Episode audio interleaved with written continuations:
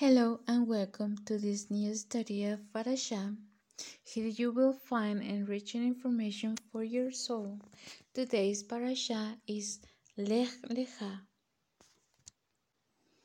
Genesis Bereshit chapter 12 verse 1 to chapter 17 verse 27. Please make sure to read the entire parasha for a more comprehensive understanding. Please get in touch with us through our social media channels if you require additional support. We offer personalized assistance.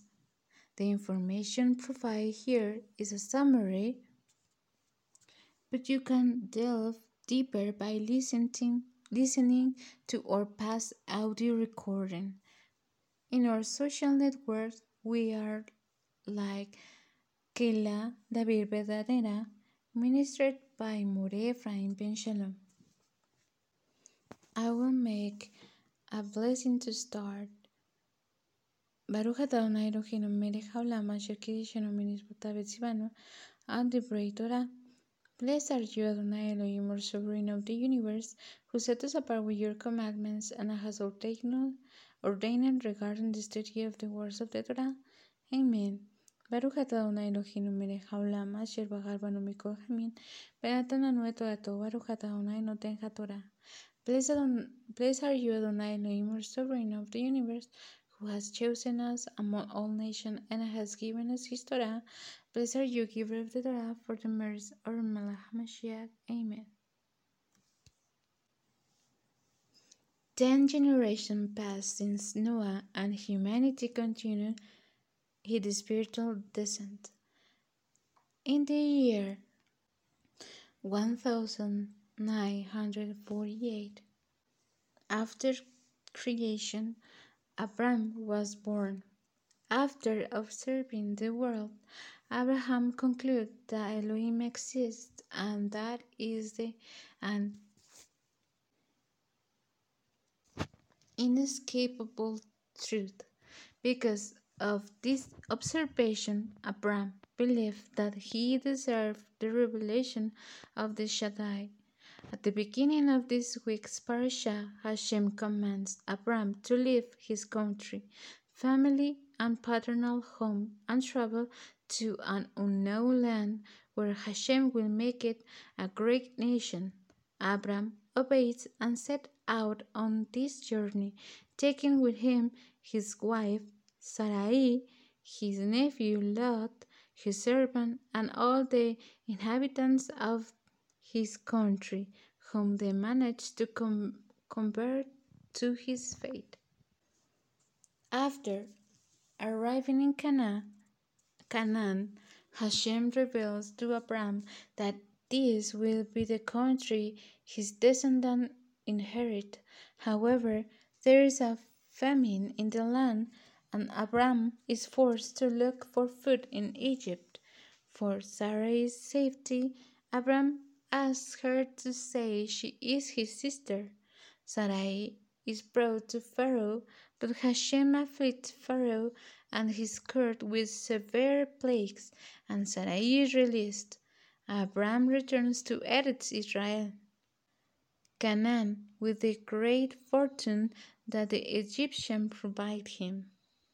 After a disagreement between the shepherds regarding grazing rights for the cattle, Lot decided to leave his uncle and set in the prosperous but corrupt city of Sodom, located, located in the fertile valley of Jordan. A war breaks out between the region's king. Sodom gets defeat, defeated, and Lot gets taken ca captive.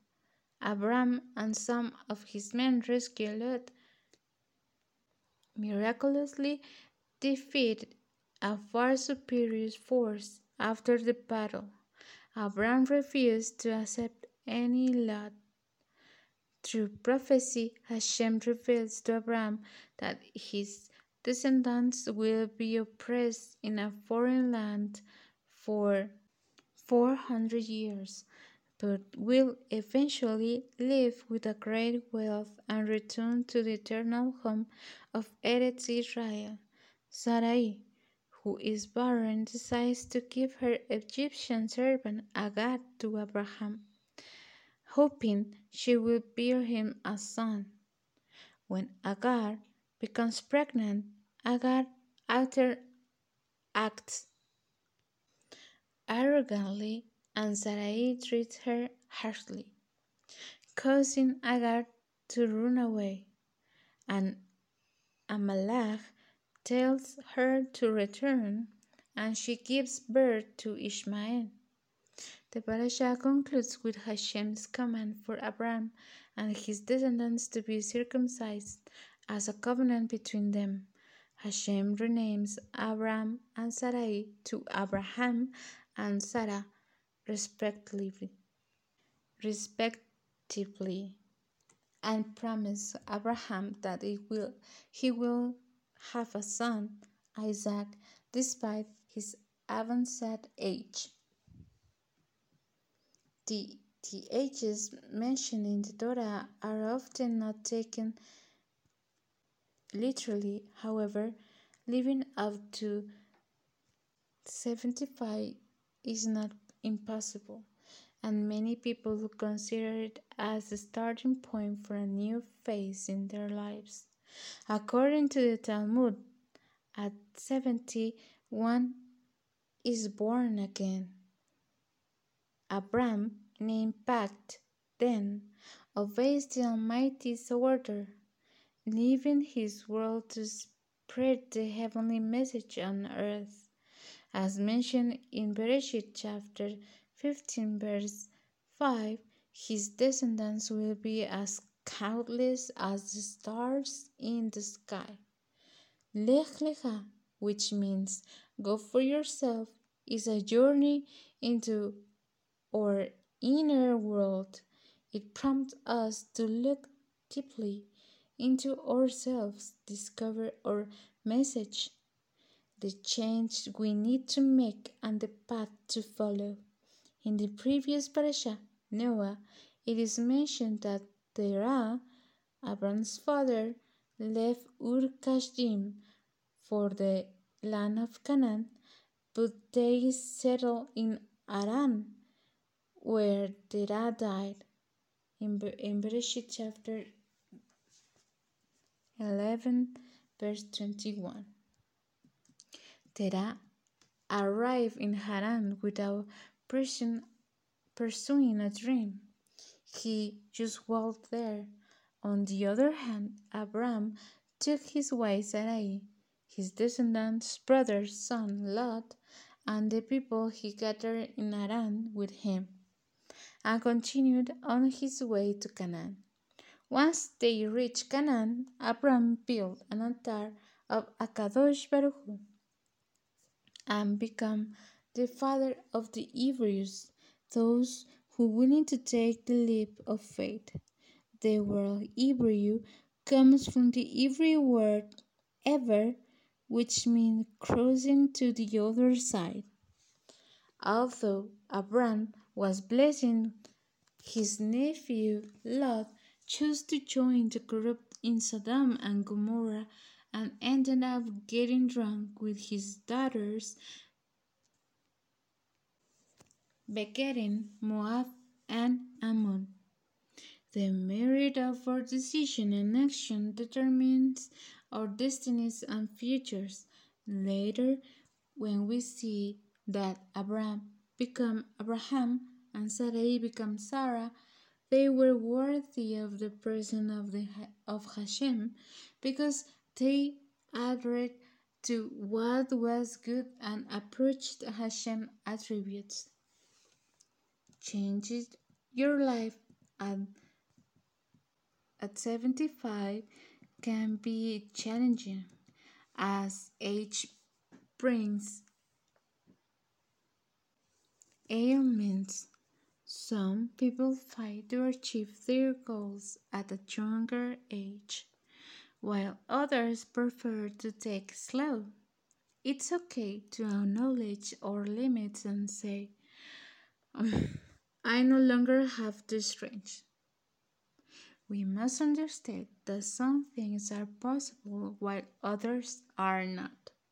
When we connect to the breath of Hakadosh Baruch Hu that shape us all, we can live life to the fullest and start something new. Life is full of such options. How we perceive them is a matter of, of perspective. We must learn to seize them as they are within our reach, but to do so, we must be willing to take the first step. Beginnings are always challenging, especially if we never start them. Will we continue chasing our dreams or will we let new opportunity pass us because we are afraid to take risks and venture down new paths? Hmm, there is a lecha for everyone and must listen to it and feel blessed by the opportunity. When we read the Torah's portion of Lech Lecha, we may find it difficult to separate it from the Midrash of Abraham Avinu, who destroyed the idols his father made, except for one, which he accused of killing the others.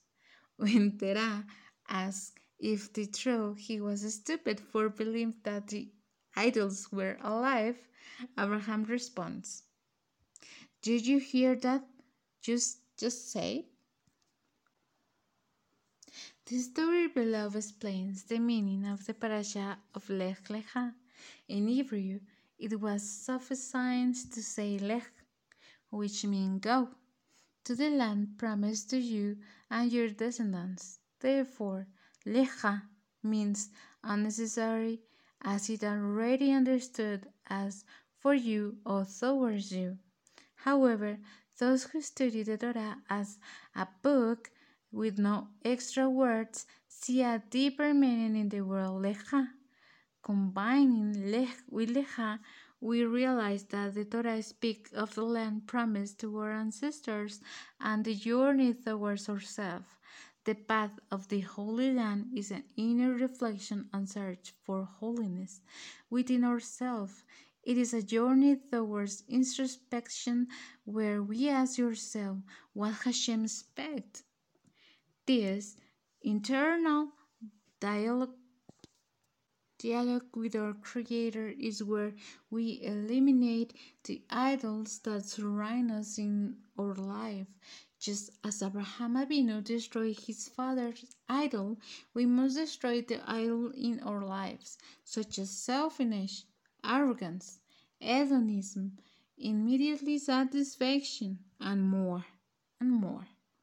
Realizing that God towards yourself is our duty to recognize what is mean, what is meant, and what is an end. It is help us put things in perspective and question whether we live our lives of, for, to the fullest. This illustrative story shows us the meaning of the parasha of Lech Lecha. In reality, in Hebrew, it was enough to say Lech. Go to the land that I promised to you and your descendants. That lecha seems unnecessary since it is understood as for you of towards you. But this meaning go towards yourself, towards your interior.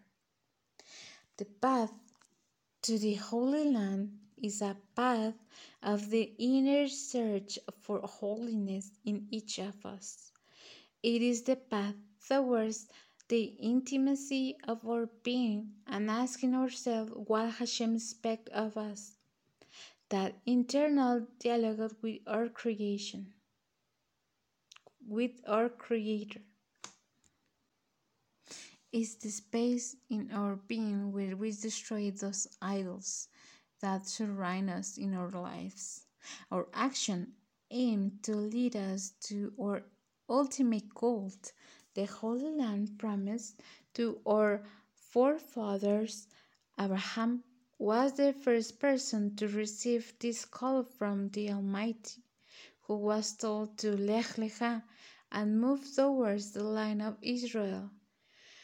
Many people have heard this call throughout history, and many more will do so in the future. By answering this call, we continue to strengthen Israel as our people's spiritual, political, and social center. The words that Abraham heard, Lech Lecha, contains a wonderful message. If we examine the words closely, we can see that the letter Lamed points to the sky, while the note while the note half points to the earth. This message tells us that only in Israel can heaven and earth be fully united. Only in Israel can can a Jew generally experience heaven on earth and comes closer to Hashem, the creator of all things. Conflicts and disagreements are bound to happen, but how we handle them shows whether we are truly following in our father's footsteps.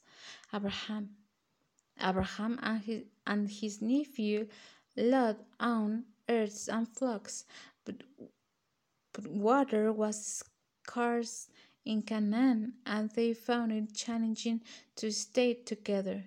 Their shepherds had arguments over grazing ter territory, territory and water rights. Abraham asked Lot, Please let there be no quarrel between you and me, or between my shepherds and yours, since we are we are relatives. Bereshit chapter 13. Even though Abraham was older and had authority over Lot, he did not choose to send him, send him away back to Haran or assign him to a particular piece of land. Instead, he gave Lot the first choice, choice of territory and was content with whatever was left for himself. Do not act out of selfishness or vanity, but instead place the interest, interest, interest of others before your own with humility. Do not only focus on your interests, but also consider the interests of others. The story of a man who built a successful business through his financial expertise and business skill illustrate an important lesson. He generously brought him into the business business when he noticed that his young cousin was going through finance, financial financial difficulties. However, after some time, the young cousin demanded that the company be split between them.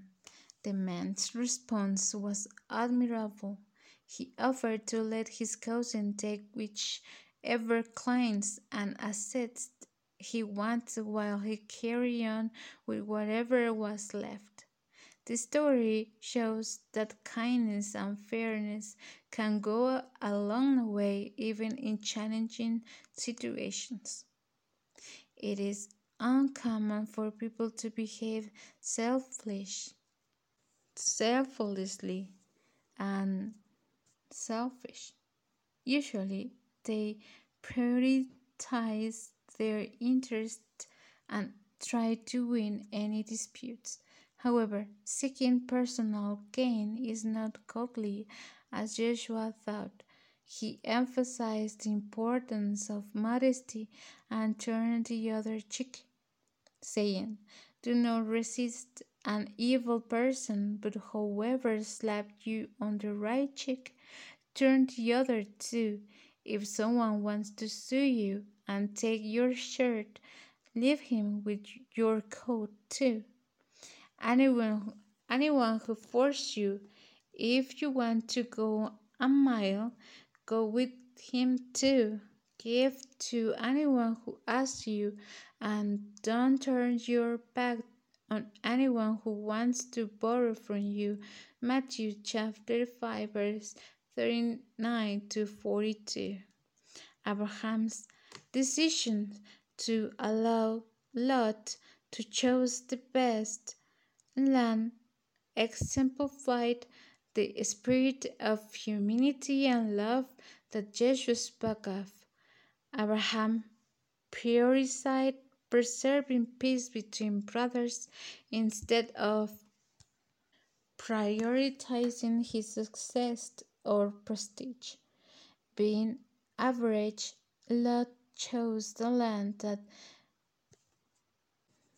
benefited him the most. This does not make him evil, but rather a person looking out for his interest. Abraham, on the other hand, was not an average people. According to the Mishnah, the, student, the students of Abraham were known for their generosity, humility, and poverty of spirit. And Midrash Avot, chapter 5, verse 19. Wish you a peaceful week filled with meditation of the word of Hashem. I will make a blessing to finish the study. Baruch atah Adonai Eloheinu melech haolam asher natan lanu Torah emet v'chayim lana tovetoheinu. Baruch atah Adonai noten haTorah. Blessed are you, Elohim, or King of the universe, who has given us the Torah of truth and implanted eternal life. Blessed are you, Eternal, who gives the Torah. Amen.